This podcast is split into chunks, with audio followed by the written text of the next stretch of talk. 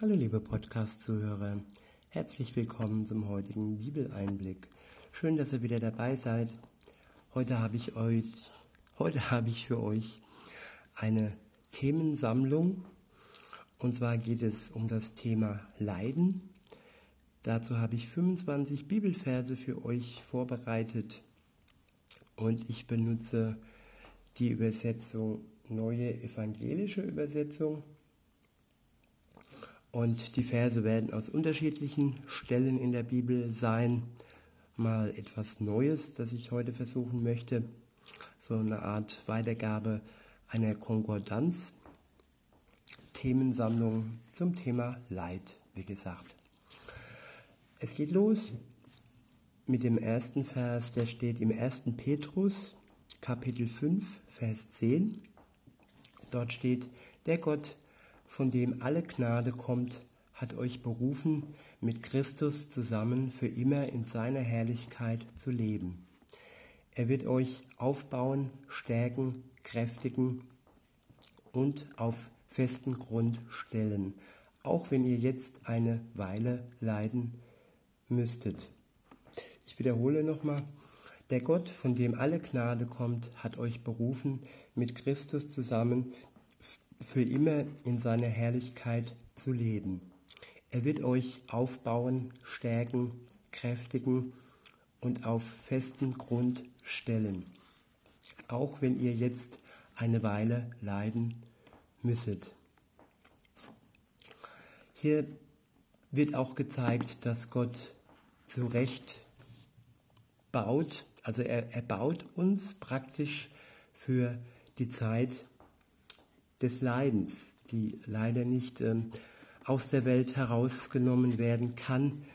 Sie ist im Moment noch vorhanden und Gott gibt uns aber eine Zurüstung, er, von dem alle Gnade kommt und der uns beruft und der, der immer in seiner Herrlichkeit mit uns leben möchte. Das ist eine Zusage, wenn da steht, dass Gott in seiner Gnade, von seiner Gnade heraus uns berufen hat, mit Christus zusammen für immer in seiner Herrlichkeit zu leben. Und das ist eine tolle Weitsicht, das ist ein toller Vorausblick, dass wir mit ihm zusammen für immer in seiner Herrlichkeit leben dürfen. Und ähm, bevor es soweit ist, wird er uns aufbauen, er wird uns stärken, er wird uns kräftigen und er wird uns auf festen Grund stellen. Für den Fall, wenn wir jetzt eine Weile leide, leiden müssen. Also er schmeißt uns nicht sozusagen ins kalte Wasser, sondern er rüstet uns aus für die Zeit des Leidens. Ich wiederhole nochmal, er wird uns aufbauen, er wird uns stärken, er wird uns kräftigen und er wird uns auf festen Grund stellen. Und weiter geht's mit dem nächsten Vers. Der steht im zweiten Korintherbrief, das erste Kapitel, die Verse 3 bis 4.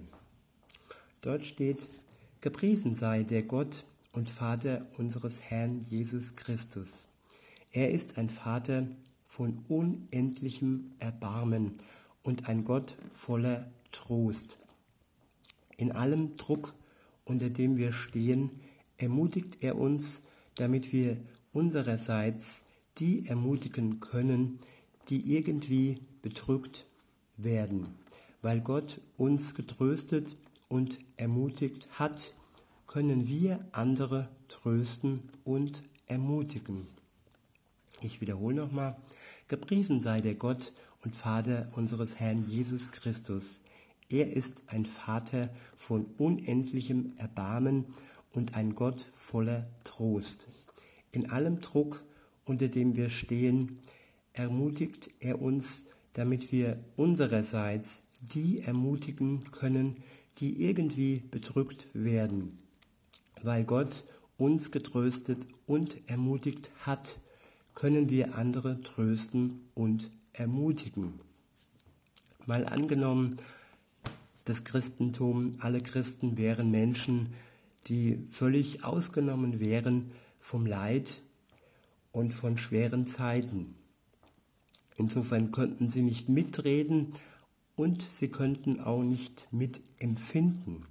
Und ihr Trost wäre nicht wahrhaftig, weil sie nicht selbst am eigenen Leib erfahr erfahren hätten, wie es ist zu leiden. Und weil uns Gott getröstet und ermutigt hat, können wir andere trösten und ermutigen.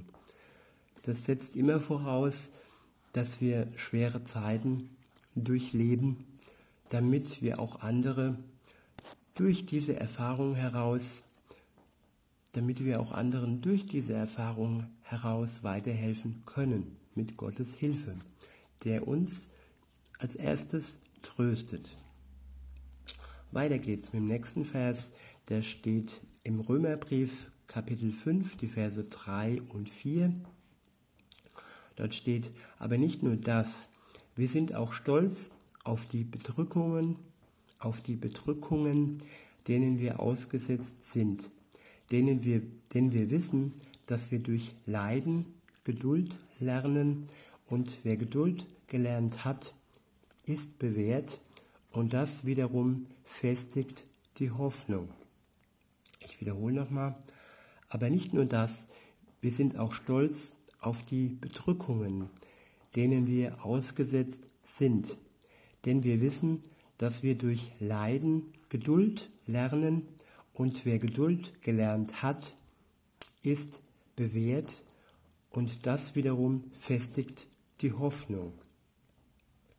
Also kann man sagen, ohne Leiden keine Geduld, denn Leiden ist ein Zustand, der unsere Geduld fördert und aufbaut, der uns wirklich ähm, ja, an Gott wirklich eng anbindet, denn ohne ihn würden wir im Leiden das alles nicht so schaffen. Und wenn wir dann die Geduld erlernt haben, dann sind wir bewährt. Und wenn wir bewährt sind, können wir die Hoffnung festigen. Denn wer ein Leiden durchsteht, wer ein Leiden durchlebt und trotzdem geduldig ist und Hoffnung hat, der hat einen größeren Gewinn wie der, der einfach nur die Sonnenseiten des Lebens genießt und keine Herausforderung in Form von Leiden ertragen musste. Er ist praktisch unreif. Leiden erzeugt auch Reife. Weiter geht's im nächsten Vers. Er steht wiederum im Römerbrief, diesmal Kapitel 8, der Vers 18. Dort steht, übrigens meine ich, dass die, dass die Leiden der jetzigen Zeit im Vergleich zu der Herrlichkeit, die an uns sichtbar werden wird, überhaupt nicht ins Gewicht fallen. Ich wiederhole nochmal, übrigens meine ich, dass die Leiden der jetzigen Zeit im Vergleich zu der Herrlichkeit, die an uns sichtbar werden, wird überhaupt nicht ins Gewicht fallen. Ja, man kann es wirklich abwiegen. Das Leid, das wir jetzt ertragen müssen, fällt nicht ins Gewicht zu dem, was uns bevorsteht, was uns erwartet, nämlich die Herrlichkeit. Und das Leid ist vom Gewicht her sehr schwach auch wenn es in dem Moment, wo wir es ertragen und wo wir es durchleben, nicht gerade leicht ist, aber die Voraussicht auf die Herrlichkeit, die uns bevorsteht, kann uns in dem Moment dann auch Kraft geben. Der nächste Vers steht im Psalm 34, äh, ja, im Psalm 34, das ist der Vers 20. Dort steht, vieles muss der Gerechte erleiden, doch Gott reißt ihn aus allem heraus. Ich wiederhole nochmal, vieles muss der Gerechte erleiden, doch Gott reißt ihn aus allem heraus. Das bedeutet, dass das Leiden uns nicht dahin rafft. Ich drücke es mal ganz dramatisch aus, denn Gott wird uns aus dem Leiden herausreißen. Er holt uns heraus, er streckt uns die Hand und zieht uns aus dem Sumpf des Leids heraus. Auch wenn das auch eventuell erst am Ende unseres irdischen Lebens sein wird, wird uns Gott trotzdem aus dem Leid herausziehen. Vorausgesetzt, wir entscheiden uns für ihn und wir glauben an Jesus und ähm, ja, wir sind mit ihm unterwegs. Der nächste Vers steht im zweiten Korintherbrief, dem Kapitel 4 und es ist der Vers 17. Dort steht, denn die kleine Last unserer gegenwärtigen Not schafft uns ein unermessliches, ewiges Gewicht an Herrlichkeit. Auch hier wieder das Gewicht wird hier wieder erwähnt. Ich wiederhole nochmal. Denn die kleine Last unserer gegenwärtigen Not schafft uns ein unermessliches, ewiges Gewicht an Herrlichkeit. Und diesen, diesen Unterschied können wir im Moment noch nicht abwiegen, noch nicht spüren. Die Last erscheint uns groß, wenn wir in dem Leid selbst stecken, aber die Aussicht und das, was wir dann in der ewigen Herrlichkeit erfahren, ist entgegen der Last des Leides größer und unermesslich.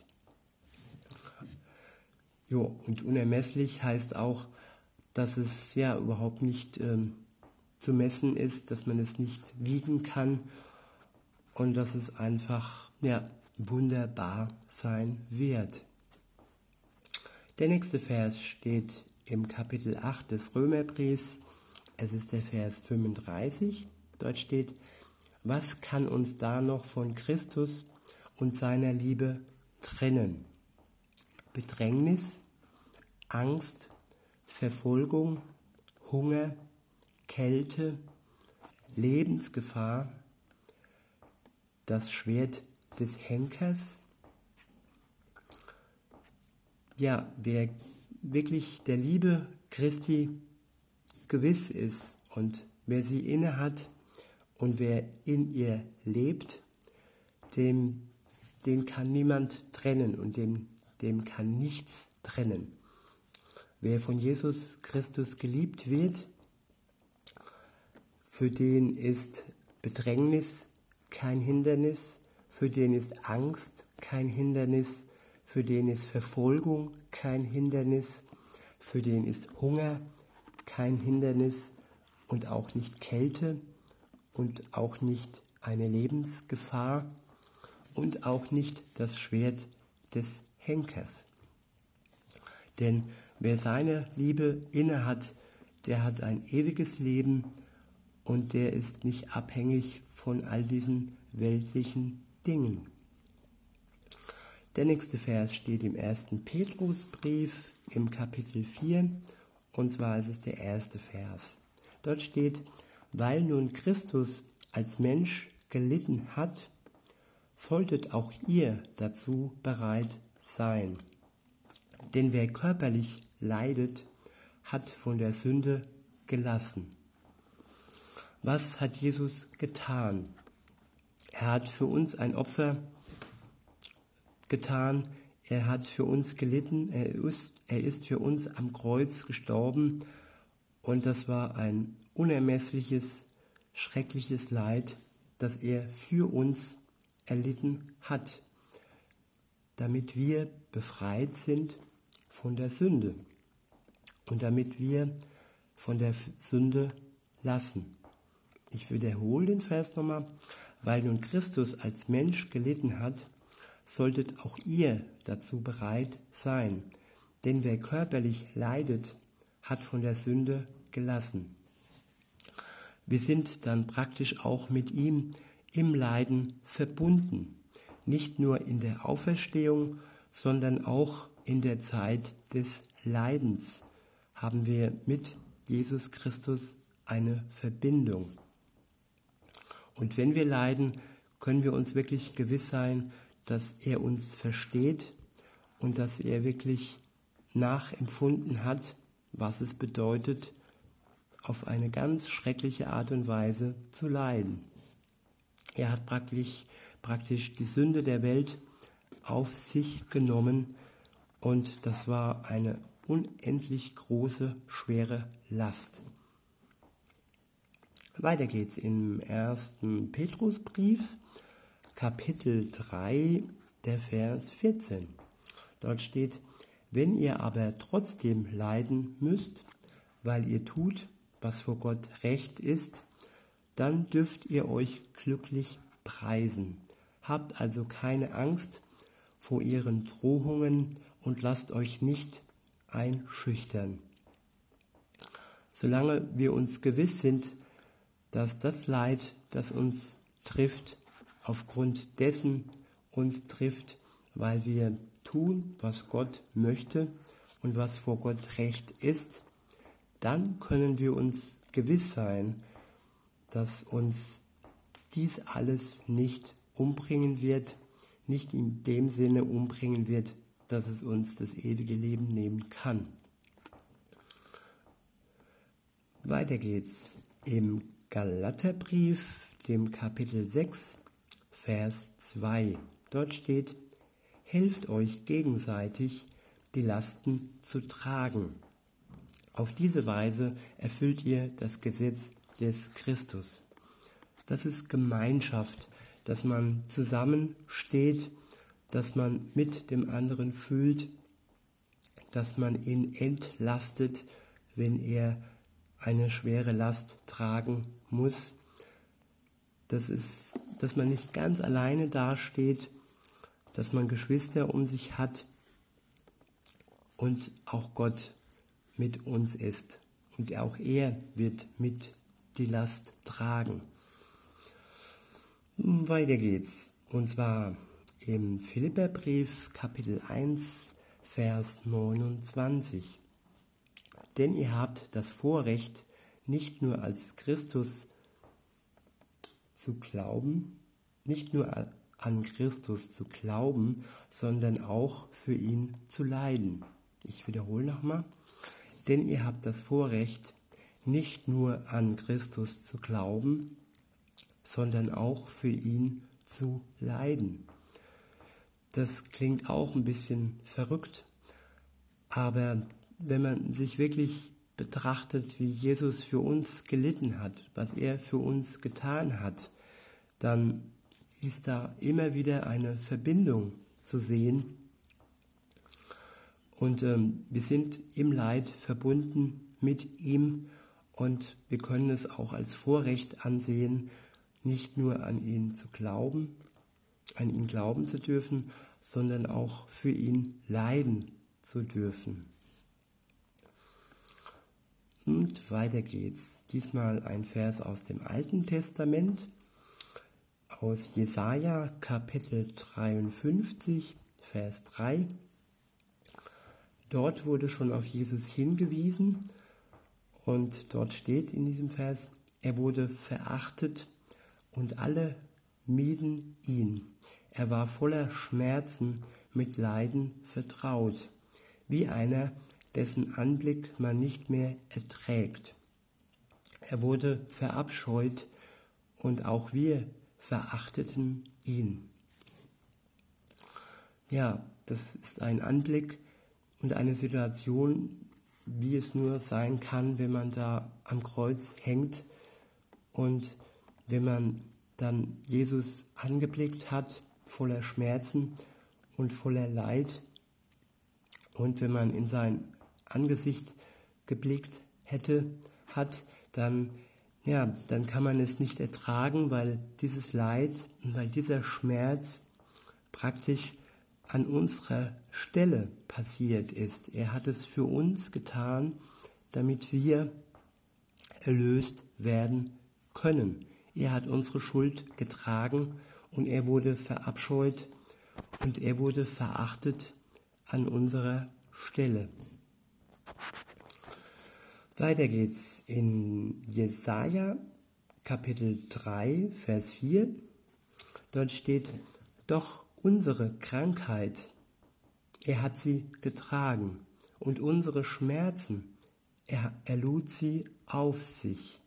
Wir dachten, er wäre von Gott gestraft, von ihm geschlagen und niedergebeugt.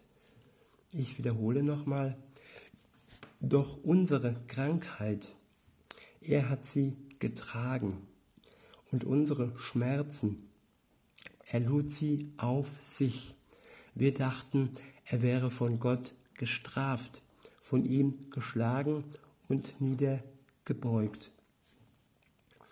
Auch das können wir wirklich für uns annehmen, dass er unsere Krankheit getragen hat und dass er unsere Schmerzen auf sich geladen hat. Und er hat für uns gelitten und unsere Krankheiten auf sich genommen.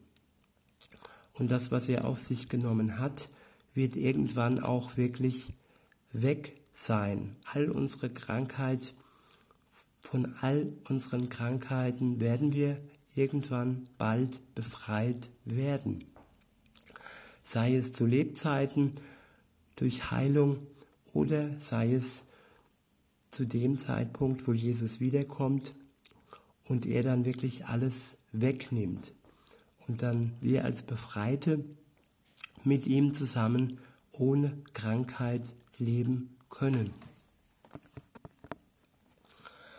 Und weiter geht es diesmal wieder ein Vers aus dem Neuen Testament, Matthäus, das Matthäusevangelium, Kapitel 10, Vers 38. Dort steht, und wer nicht sein Kreuz aufnimmt und mir folgt, ist es nicht wert, mein Jünger zu sein. Ich wiederhole nochmal, und wer nicht sein Kreuz aufnimmt und mir folgt, ist es nicht wert, mein Jünger zu sein. Christentum ohne Kreuz, ohne Leid ist praktisch nicht möglich. Das, das Verständnis von heute, dass man praktisch alles wegtherapieren möchte, dass man ewiges Leben herbei produzieren möchte, dass man sich seinen Menschen so zusammenbaut, wie man das gerne hätte, Stichwort ähm, Gentechnik, Genmanipulation. Aber ich denke, ein Leben ohne Leid, so sagt es auch Jesus, ist nicht möglich. Und weiter geht's. In dem Philipperbrief, Kapitel 3, der Vers 10, und dort steht, ich möchte nichts anderes mehr kennen als Christus. Und ich will die mächtige Kraft, die ihn aus den Toten auferstehen ließ, an meinem eigenen Leib erfahren. Ich möchte lernen, was es heißt, mit ihm zu leiden und in ihm zu sterben. Ich wiederhole nochmal, ich möchte nichts anderes mehr kennen als Christus und ich will die mächtige Kraft, die ihn aus den Toten auferstehen ließ, an meinem eigenen Leib erfahren. Ich möchte lernen, was es heißt, mit ihm zu leiden und in ihm zu sterben. Wir haben Anteil an allem, was Jesus durchlebt hat. Nicht nur an den schönen Seiten, die da heißen Auferstehung, wenn wir an ihn glauben, dass wir dann auferstehen werden und mit ihm zusammen in der ewigen Herrlichkeit sein werden. Wir haben Anteil auch an den weniger schönen Momenten, an dem Leiden, die er erlitten hat.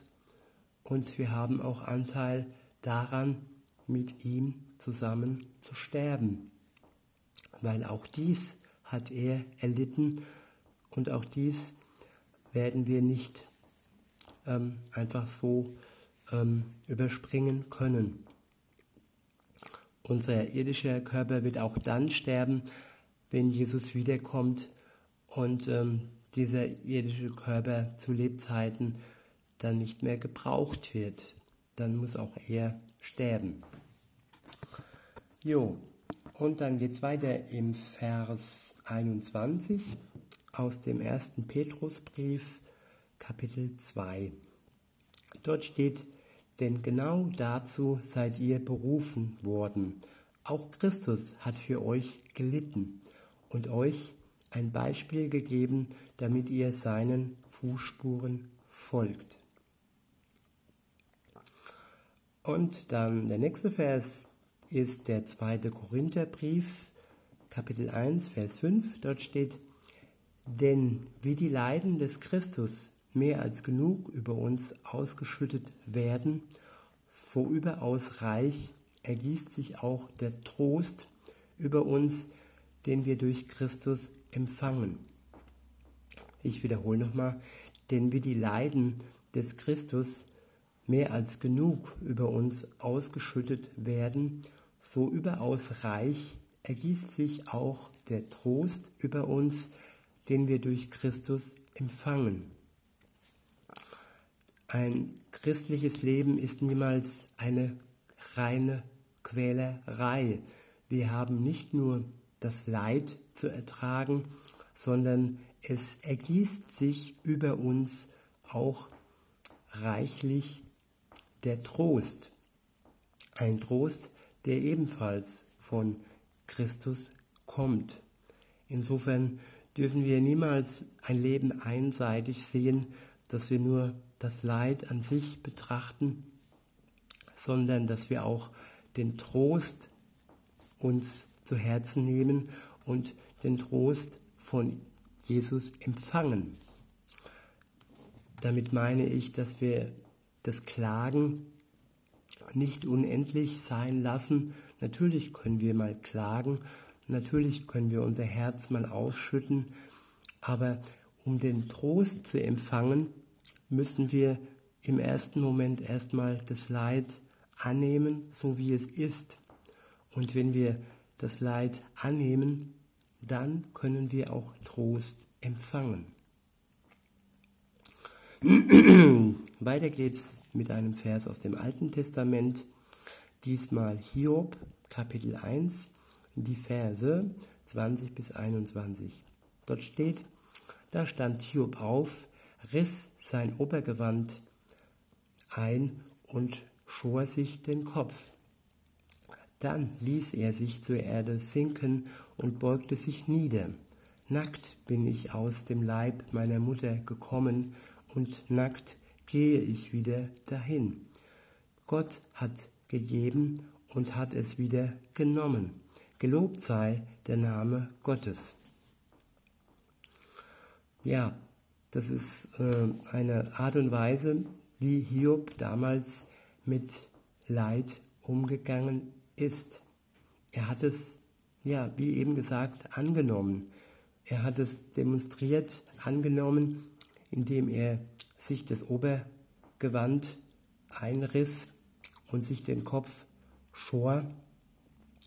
Danach ließ er sich zur Erde sinken und beugte sich nieder. Er beugte sich vor Gott und er zeigte Demut und er zeigte Annahme und sprach dann diese Tatsache aus, nackt bin ich aus dem Leib meiner Mutter gekommen und nackt gehe ich wieder dahin. Hat, Gott hat ihm vieles genommen und das hat er erkannt. Er sagt, Gott hat gegeben und hat es wieder genommen. Aber trotzdem sagte er dann am Ende, gelobt sei der Name Gottes. Trotz des Verlustes, trotz des Leides hat er sich dazu entschlossen, den Namen Gottes zu loben. Und in diesem Lob liegt Kraft und in diesem Lob kann dann auch Trost kommen und in diesem Lob können wir dann auch danach Trost empfangen. Weiter geht es mit ähm, dem Matthäusevangelium Kapitel 10, der Vers 39. Dort steht, wer sein Leben festhalten will, wird es verlieren. Wer sein Leben aber meinetwegen verliert, der wird es finden. Wir klammern uns oft an unser Leben und wenn dann drastischerweise und im Extremfall ein Todesurteil von Seiten der Ärzte kommt, dann wollen wir trotzdem festhalten, natürlich können wir versuchen, Medizin einzunehmen und äh, ähm, alles, was möglich ist, ähm, irgendwo auch ähm, in Anspruch nehmen. Aber es gibt Momente, da kann man dann das Leben nicht mehr festhalten. Und man wird es dann auch verlieren. Und dann in dem Vers heißt es, wer sein Leben aber meinetwegen verliert, der wird es finden. Wer sein Leben in Gottes Hände legt und dann seinetwegen mit Gott sterben wird, der wird es finden. Und nämlich bei ihm ist es wirklich in guten Händen.